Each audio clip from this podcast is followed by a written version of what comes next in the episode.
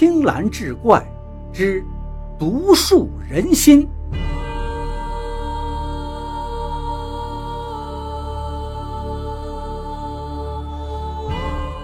书接上回，什么？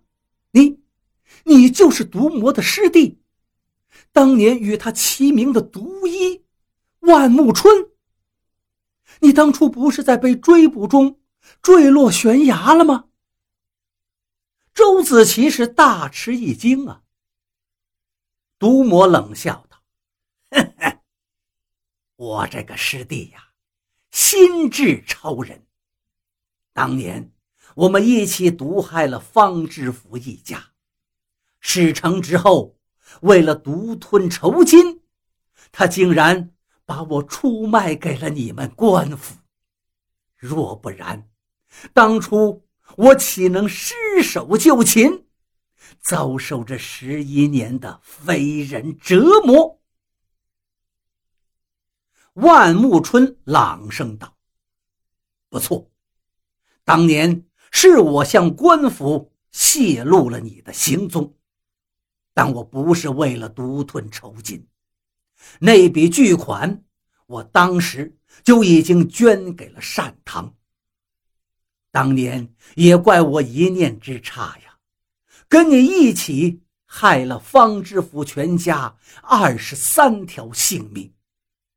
看到方知府临死之前还在担心难民的救助粮款，我当时如同当头棒喝，震醒了我的良心呐。可是你却执迷不悟。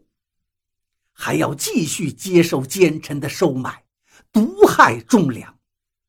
万不得已，我这才出卖了你，然后假装坠落悬崖，实则是为了隐姓埋名，回到家乡了此残生啊！毒魔听罢，恨恨地说道：“哼，你也想不到。”我今生还有机会越狱逃出，来找你算账吧。你这个人一向思乡情重，总是说要落叶归根，我就猜到你一定会回到家乡终老的。于是我一逃出来，就直奔万家村而来。不过，毕竟十一年了。我并不能肯定你是否还活着，而且你又善于变换伪装。为了逼你现身，我只有在村子里的水井中投下我的独门毒药。因为能解此毒的，除我之外，天下唯你一个呀！周子琪到此时也听明白。也再也忍不住了，他怒斥道：“毒魔，你为了一己恩怨，竟然不惜毒害那么多无辜百姓的性命，真是罪大恶极！今日若让你再逃脱了，这世间哪会有安宁？我一定要拿你归案！”说着，拔出宝剑，就要上前擒魔。万木春却一把拉住了他。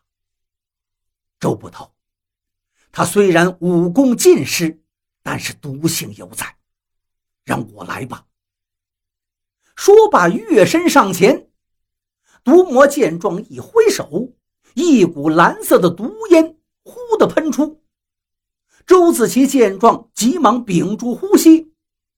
万木春却恍若不觉。他要点到那毒魔的大穴。毒魔翻出一把乌黑的匕首，刺向了万木春。万木春一脚直踢毒魔心窝，希望他回手自救。哪知毒魔竟然拼个两败俱伤，直接的扑向了他，要跟他同归于尽。紧要关头，周子琪一扬手。打出了家传的飞镖，噗！正中毒魔心口。毒魔大叫一声，似乎不太敢相信，摇两摇，晃了两晃，终于倒地身亡。村民们的毒疫已经被解除了，阿威也基本痊愈。在官道旁的茶棚里，周子琪喝罢了一杯早茶，就要跟阿威将毒魔的尸体运回到京城县衙交差了。茶伯万木春把周子琪拉到了一旁：“周捕头啊，当年毒害方家。”我也在其中啊，您为什么不抓我呢？周子琪微微一笑道：“茶伯呀，虽然您前半生也毒害过不少人，可是呢，您也救过更多人。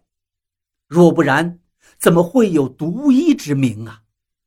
何况当年您早已幡然醒悟，弃恶从善了。”这一次毒魔在万家村下毒，您明明知道，只要您出手帮助村民解毒，身份就会暴露。不但毒魔会找到您，官府怕也不会放过您。可是呢，您还是不顾自己的安危，出手救人。这说明您心中的毒性早已除却了，只存下了医者仁心呐。当年辣手毒心的万木春，已经坠崖死了。现在只有一个善心仁义的茶伯。您放心吧，如今毒魔已死，我们也永远不会说出这个秘密。只希望您日后依然能用您的奇术，多多的治病救人。告别了茶伯。周子琪跟阿威策马启程。